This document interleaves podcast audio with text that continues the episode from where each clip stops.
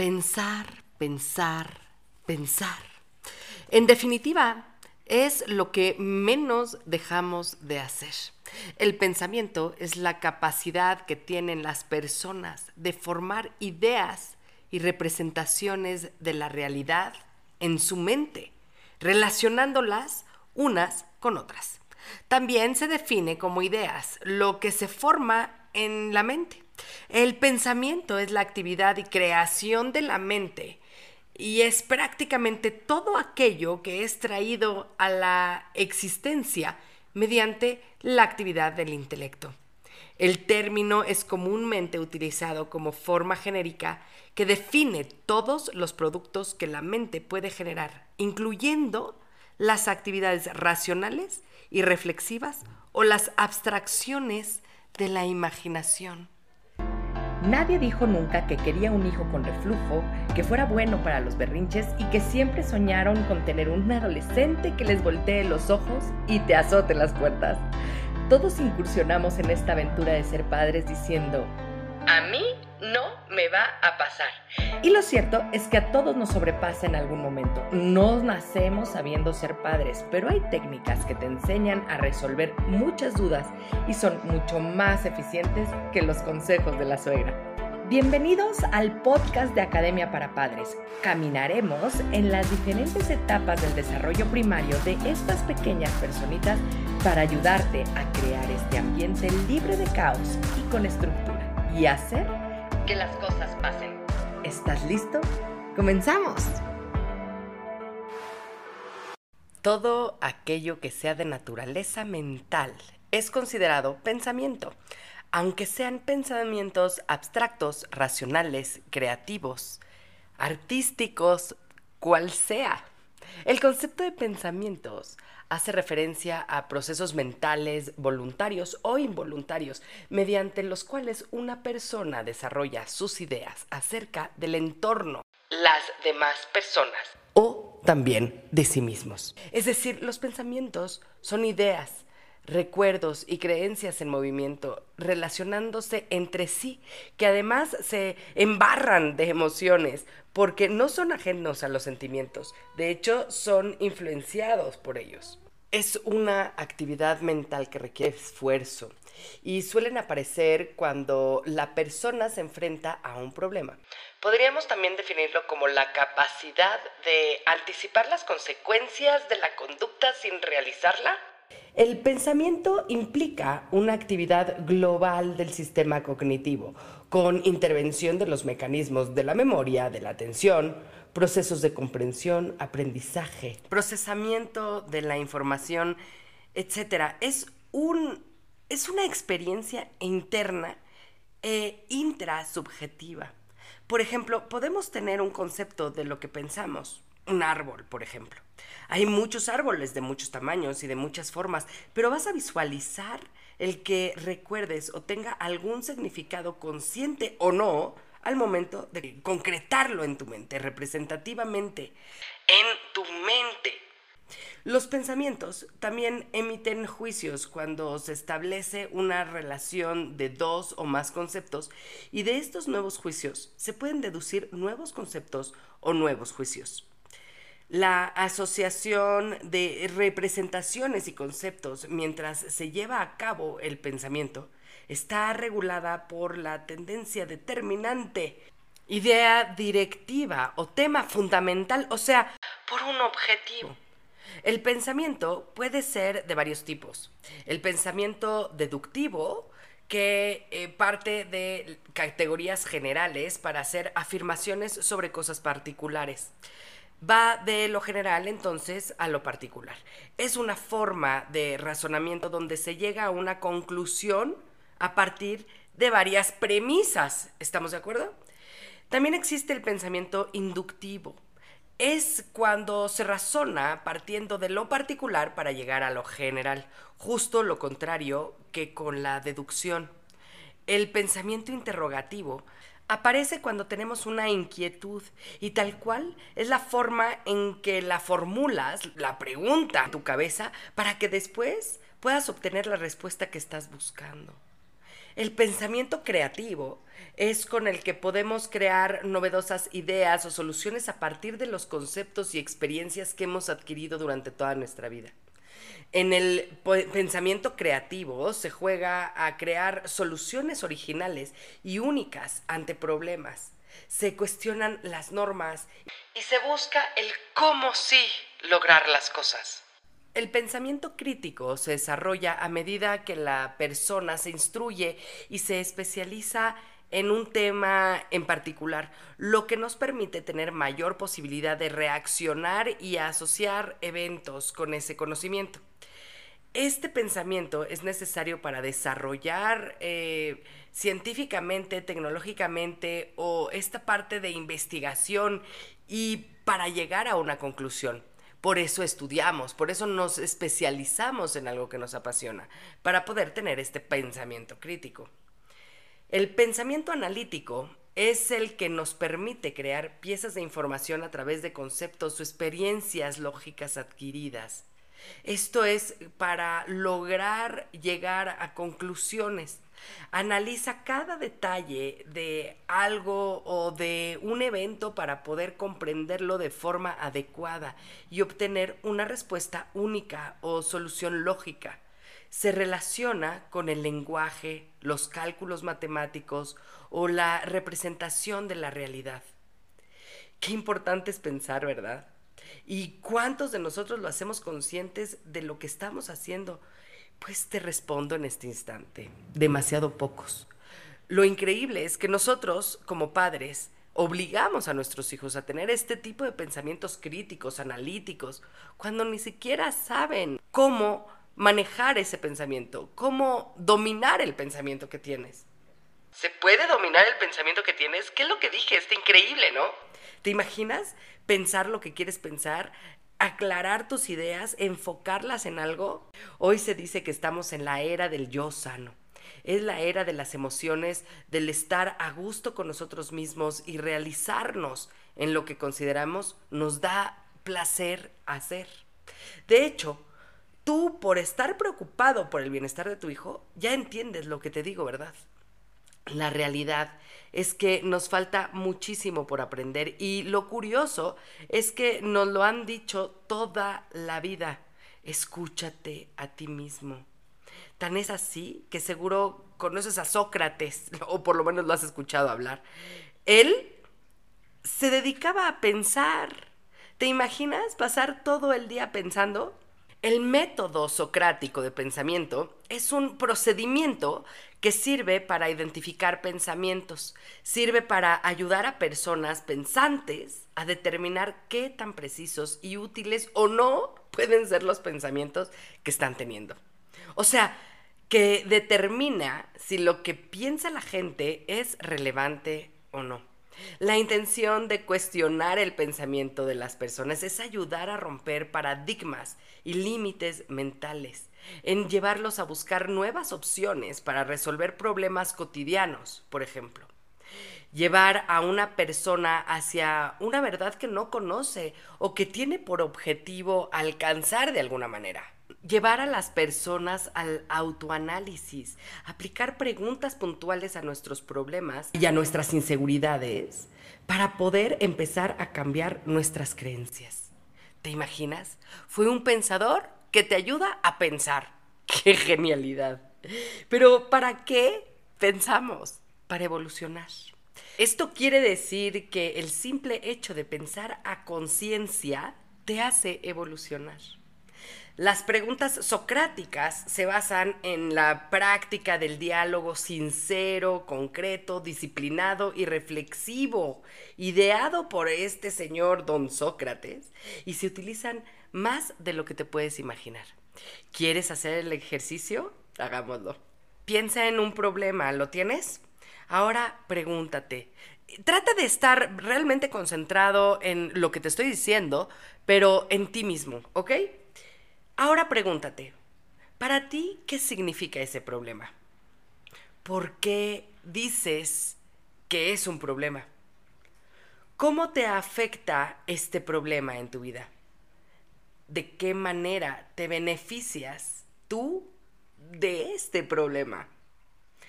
¿qué te gustaría que pasara? ¿Qué depende de ti para cambiar lo que está pasando?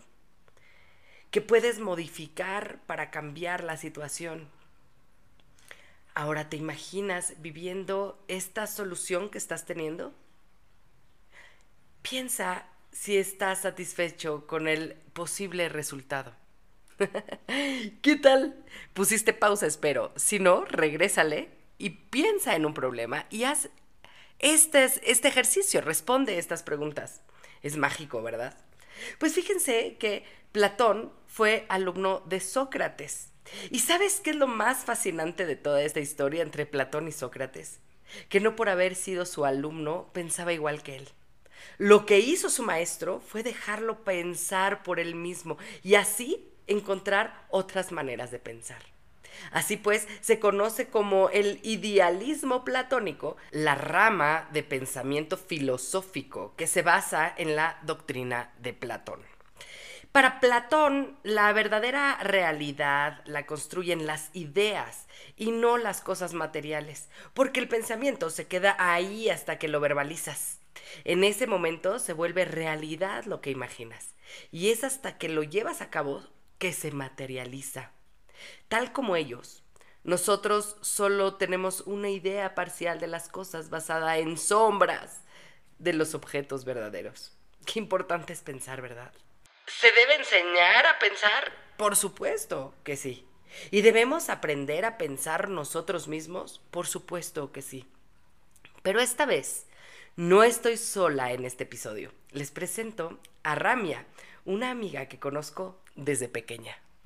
pues muchas gracias, querida Emily. Me siento muy contenta de poder participar y compartir mi experiencia finalmente, pues con todo el mundo. Yo también soy mamá, tengo dos hijos adolescentes, uno de 19, una de 15, entonces pues estos temas para mí son fundamentales, ¿no? Creo que como papás necesitamos pues muchas herramientas a veces, ¿no? a veces nos sentimos un poquito perdidos y agradezco mucho este, esta pasión que tú tienes por compartir todos estos temas con todos. ¿Nos podrías decir, por favor, ilustrarnos, por favor, qué es meditar? ¿De qué se trata? Tiene muchas definiciones. A mí, mucha gente dice, meditar es poner la mente en blanco. Y yo siempre digo, o sea, ¿cómo? Eso es imposible. ¿Por qué? Porque la naturaleza de la mente es pensar. La mente tiene pensamientos, esa es su naturaleza. Entonces, ¿cómo le vas a, pedir a la mente que no piense? Lo que tienes que hacer es darle cosas en qué pensar y no que la mente esté pensando por sí como un caballo desbocado, sino tú le das un punto de enfoque a tu mente y entonces la mente dice, ah, ok, en esto vamos a pensar. Y la educas, es como un músculo, o sea, lo tienes que trabajar, la tienes que ir educando, ¿no? Entonces, tú le puedes dar muchas herramientas a la mente. La principal que tenemos es la respiración. Enfócate ahorita en tu respiración, ok. Y empiezas, ¿no? Inhalo, exhalo. Y, ay, ay, ay, que tenía que pagar el banco. Ay, ay, ay, que este, se me olvidó tal cosa. Ay, ay, ay, no le mandé el mensaje a tal persona, etcétera, ¿no? Ok, eso lo vamos a hacer después. Ahorita estamos respirando. Ok, como un niño chiquito, la traes de regreso acá. Ok, ahorita vamos a hacer esto. Y hay muchísimas técnicas. Y lo que yo enseño, es lo que he aprendido de mis maestros, es que puedes hacer de cada acto un acto de meditación. Mientras lo hagas con total conciencia, mientras estés totalmente presente, lavar los trastes puede ser tu meditación.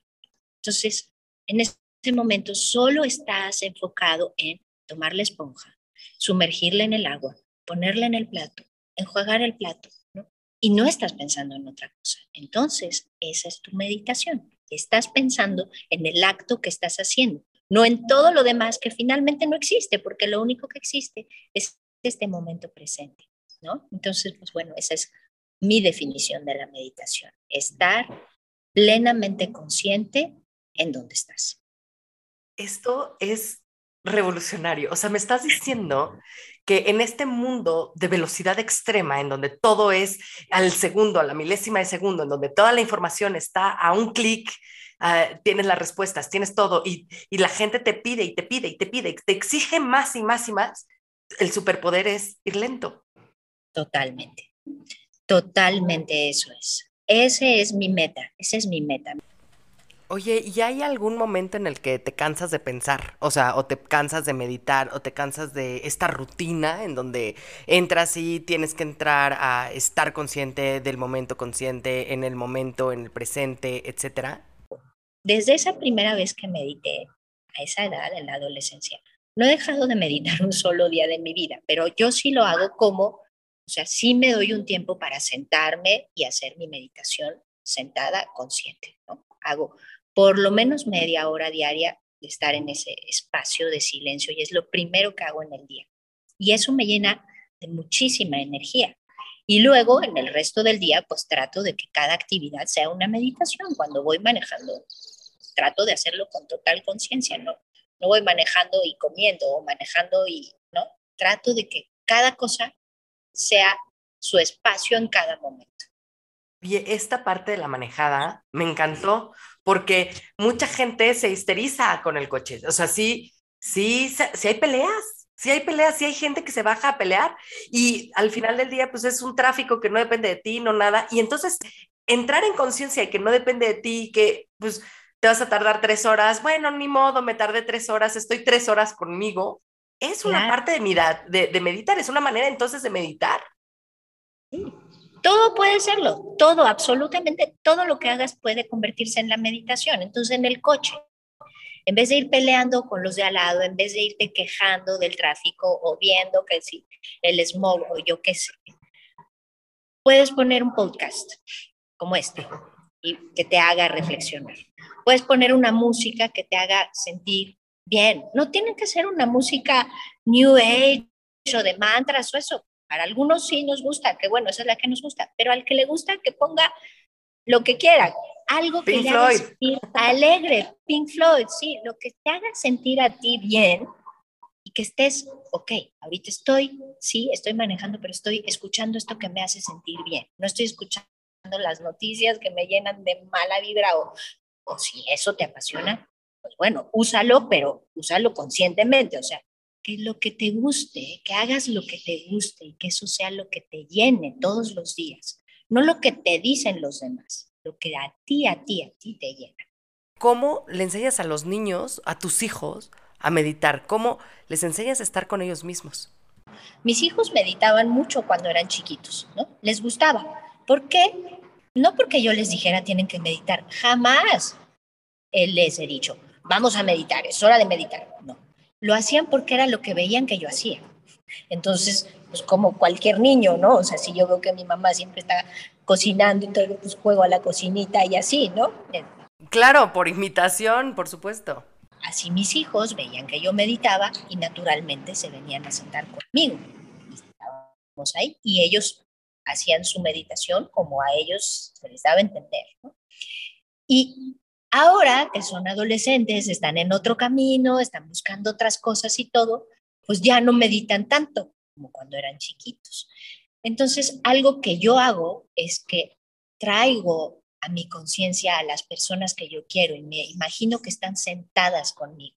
Entonces, yo, todo eso, toda esa vibración que yo estoy produciendo mientras yo estoy meditando, les llega a ellos. A ver, me estás diciendo entonces que solamente con el hecho de imaginarte que estás con las personas, ¿meditas con ellos? Y, porque además decimos esto mucho en, en, este camino del yoga, es que lo que tú haces siempre va a repercutir para los demás y que cuando nos reunimos físicamente, pues hacemos que la vibración se eleve, ¿no? Es como un sonido, no es lo mismo si canto yo solita que si canto con muchísimas otras voces, ¿no? Pues el sonido es mucho más amplio, ¿no? O si canto en un techo alto, el sonido es mucho más amplio. Entonces, cuando meditamos y si estamos solos no podemos meditar en un grupo, entonces podemos imaginarnos siempre que hay muchas personas alrededor y eso eleva la frecuencia. O sea, definitivamente la mente tiene más poder de lo que yo creía.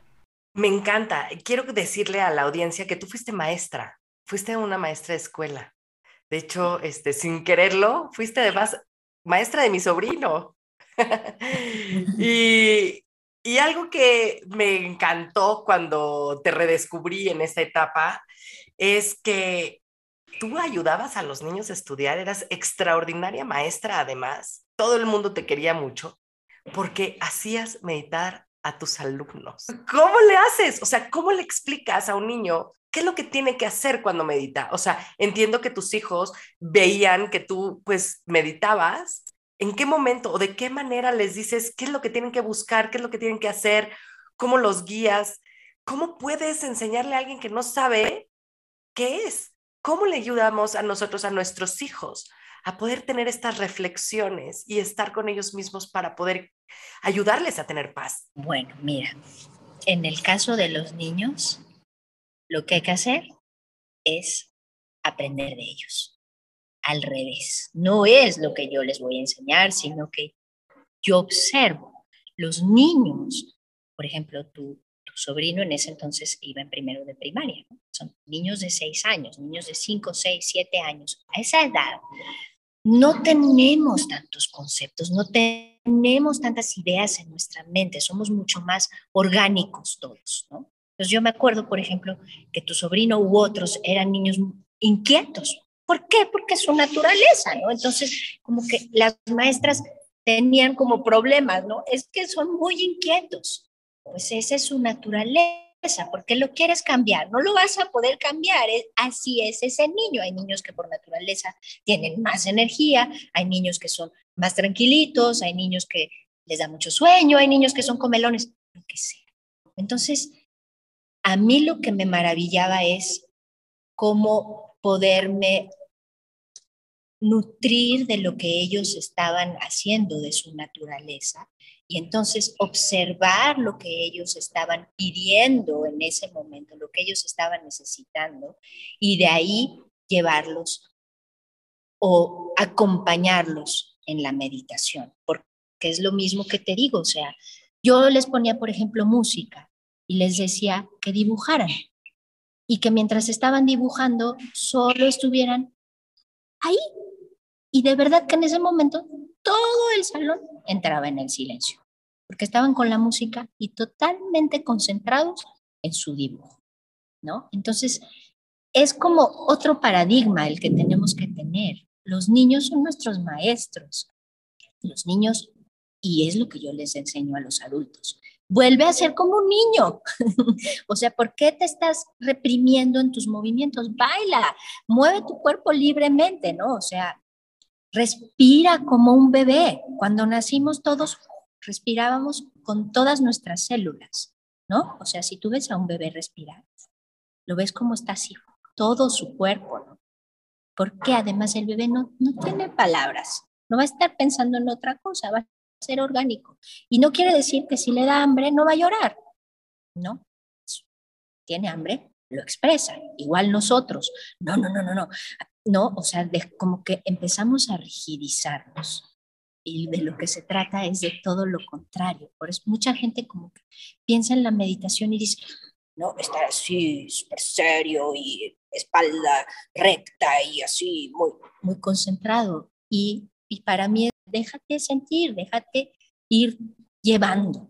Claro que se requiere disciplina para llegar a eso, pero con que te des unos minutitos, no necesitas más de tres minutos para empezar. Tres minutos en los que solo vas a estar observando tu respiración y repitiendo una palabra. ¿Por qué, ¿Por qué quieres repetir una palabra? Porque quieres darle un enfoque a tu mente. Es, es lo único, es la única razón.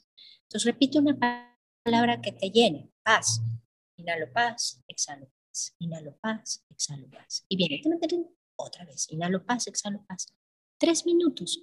Y así vas educando a tu mente para que en los momentos en los que más la necesites, en los momentos de estrés, en los momentos de reto en la vida, tengas una herramienta y no saltes en automático, sino que puedas darte ese tiempo, ok, voy a respirar. No quiere decir que no te vas a enojar, no quiere decir que no vas a estar triste, no quiere decir que no tengas todas estas emociones humanas, sino que las vas a vivir desde otra conciencia, no identificándote con ellas ni como anclándote a ellas, sino observándolas como parte de tu ser y aceptándolas como parte de tu ser, pero no dejándote llevar así hasta, hasta el precipicio por esas emociones. Entonces, nosotros tenemos a un bebé y digo, muchos papás no saben que cuando nace un bebé nos entienden es muy curioso, pero, pero para eso existe Academia para Padres, para explicarles que cuando nace un bebé y tú le hablas, te entiende. Entonces puede dar, seguir instrucciones de las que te dé, aunque no haya una interacción clara, ¿no? Pero entonces, cuando yo tengo a mi hijo que está eh, acabado de nacer en un cuarto oscuro, como les digo a los papás, ¿no? En un cuarto oscuro, frío y todo, y le abren el ojo porque ya no les, ya se les fue el sueño, ¿no? Dicen, madre mía, no escucho nada, no escucho el corazón de mi mamá, no escucho los intestinos, no escucho su respiración, me morí. Y empiezan a gritar de terror, ¿no? Y les dan estos terrores que son incontrolables. Ahí podemos llegar a decirles y empezarlos a guiar en una meditación desde bebés, desde bebés, con lo que tú me estás diciendo es, hijito, está, respira, estoy contigo, aquí estoy, y otra vez aquí estoy y aquí estoy, como para irlos guiando a entrar a ellos mismos en su introspección desde chiquitos. Desde antes de nacer. Yo doy clases de, doy clases, bueno, di muchos años clases para embarazadas. Y, y, les decía esto que tú me estás diciendo, tu bebé te está escuchando, tu bebé es parte de ti. Entonces, primero tenemos que dejar de ver como que todo el rollo es el bebé, o sea, él es el que está sacado de onda, él es el que no sé qué, o sea, todo parte de nosotros, porque es esta cosa orgánica, es esta conexión orgánica, ¿no? Entonces, si desde que está dentro de ti, tú ya le estás comunicando, pero más de decirle, tú estate tranquilo y yo por acá, no, no, yo me pongo tranquila y automáticamente esa tranquilidad le va a llegar al bebé. Lo mismo, ya que si eso lo cultivé desde antes de nacer, pues cuando nazca, automáticamente la primera que se tiene que poner tranquila soy yo, yo con mi pareja. Y él y yo tenemos que tener un diálogo eh, coherente, ¿no? Porque todo es vibración. Entonces, si yo estoy en una vibración de tensión, pues esa vibración le va a llegar directamente. Entonces, es siempre primero observarse uno y de ahí naturalmente sucede el otro. Querida Ramia, un tip, a ver, el mejor tip del mundo que quieras decirnos. Yo les aconsejo sonreír. Porque la sonrisa, o sea, aunque sea forzada, ¿eh? si aunque yo estoy en súper mala onda, sonrío en ese momento, tac, hay, hay un clic en el cerebro que es como, ¿qué está pasando? Tac, y entonces ya entras a otra conciencia. Y la sonrisa lleva ese mensaje al cerebro que automáticamente empieza a producir dopamina, oxitocina, serotonina, todas las inas que quieras maravillosas, que lo llevan al cuerpo y cambia tu estado. Entonces, lo mismo si vas manejando, porque a veces no, yo también misma me doy cuenta que voy manejando así como muy concentrada y empiezo a fruncir el ceño, ¿no? Empiezo así. y entonces cuando me doy cuenta, ah, sonrío y ya cambia el estado. O sea, y es los, los, niños, o sea, nuevamente nuestros maestros, los niños, ellos siempre están sonriendo y cuando no están sonriendo están en lo que están. O sea, lo que me encanta de los niños es que están en total presencia en cada cosa que están haciendo. Y eso es a, a donde tenemos que regresar. De verdad, eh, lluvia, bueno, Ramia, perdóname, se me va la onda, es como educar a mi cerebro y mi cerebro es muy rebelde. Pero oye, de verdad, muchísimas gracias, me encanta entender que si tú te sientes perdido, no estás perdido, estás contigo. Espérate, ubícate, regrésate, hazte, adolescente, retoma tu camino. efectivamente estamos en la era del ser, el del sentir, ¿no? Em, ya estuvimos en, las, en, otras épocas de descubrimiento, de, ¿no? Como de desarrollo, de, y ahora la evolución está en uno mismo, es entender lo que tú dijiste, es entender que somos todas las posibilidades del universo, porque nosotros tenemos el libre albedrío, ¿no? Como dices, si puedes escoger el camino que quieres, pero tienes que estar en paz para poder ver todo lo que es posible utilizar. Me encantó, aprendí un montón. Qué bueno, ahorita que dijiste eso de estar en paz, es como el agua, ¿no? O sea, si el agua está turbia, no vas a poder ver hacia el fondo. Tienes que dejar que o sea, quieten esas ondas cerebrales para que puedas ver con claridad todo lo que hay en ti y en el entorno también. Si no, siempre estamos como si hubiera un velo delante de nuestros ojos o dentro de nuestros ojos. ¿no? Entonces, mientras más quietemos, mayor claridad tendremos. Es, es curioso porque cuando uno tiene que enseñarle una lección a su hijo, o más bien dejar que él aprenda una lección que la vida le está dando, ¿no? Que es la consecuencia natural, esta consecuencia que, pues, a ver, no hiciste la tarea, pues te van a regañar. No, pero es que mamá, por favor, se me olvidó la maqueta en la cocina, que tú hiciste, mamá, porque a mí me da flojera, ¿no? Además, ¿no? Este, es, tráemela. No, es, no hiciste, o sea, no, no puedes hacer las cosas por los demás. Tienes que permitir que, que les duela. Qué difícil es para los papás. Y, yo creo que estar en esta paz para que decir en paz, le está doliendo a mi hijo y está bien. Pero que sea real, ¿no? O sea, no que sean palabras, sino real.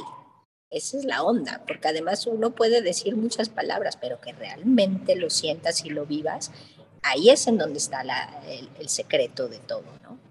tienes que modificar otras cosas porque le está haciendo daño que tú lo protejas tanto o que tú le des lo que necesita. Estos límites claros ayudan, pero yo no tengo la paz que tú tienes, yo lloro, yo lloro, yo no puedo con eso, o sea, soy firme porque sé que tengo que ser firme, pero a mí me cuesta mucho trabajo, de verdad, yo sufro, sufro en, al decirle no, es horrible. Entiendo, y no creas que yo siempre estoy en paz, ni que siempre estoy sonriendo, ni que no para nada. O sea, obviamente también soy mamá, también soy ser humano. Y si realmente lo amo, tengo que dejarlo ser libre, darse chance de sentir lo que está sintiendo. De ahí, esa es parte de la meditación. No estar luchando contigo mismo, no estar luchando con tus emociones, ni luchando con tus pensamientos. Ok, estoy sintiendo esto. Ok, estoy pensando esto. Bien, seguimos. Sonríe. Está, es fuertísimo, me encanta. ¿Cuánto trabajo? ¿Cuánto trabajo con uno mismo? Dejarnos, dejarnos, permitirnos ser normales y dejar de ser rígidos, como dijiste tú, ¿no? Dejar de ser lo que la gente y lo que debería de ser. Te quiero muchísimo. Yo también, yo también. Muchísimas gracias, Emily. Para mí es un honor también. Me encanta tu naturalidad para entrevistar, me encanta tu energía, buena onda y pues que esto llegue a mucha gente y que todos se vean beneficiados de ello. Qué delicia, sin duda, haber podido compartir este audio con ustedes. Eh, con mi amiga Ramia. La verdad es que es una persona admirable y creo que todos podemos aprender mucho de ella. Les recuerdo que ya tenemos canal de YouTube, chicos, entonces podemos ver mucho de este contenido en la plataforma de YouTube para que si necesitan un poco de ilustración para entender todos los términos y toda la ciencia y todo este aprendizaje, lo puedan hacer con muchísimo más eh, idea visual de lo que estamos haciendo. Y acuérdate que no estás solo en este camino tan difícil de ser padre. Para eso estoy yo, eh, por eso creé Academia para Padres y puedes pedirme eh, un acompañamiento personalizado contigo y con mucho gusto trabajamos de manera muy amorosa y armoniosa para poner orden y estructura y hacer que las cosas pasen en tu casa. Muchas gracias por comenzar con tu camino al cambio. No dejes de compartir este canal para ayudar a los demás en su educación parental y su sanación propia. Me puedes encontrar en Facebook, Instagram y YouTube como emilyc.daumas y Academia para Padres. Únete a la comunidad para estar más cerca y poder complementar tu camino al orden y la estructura. Hasta la próxima.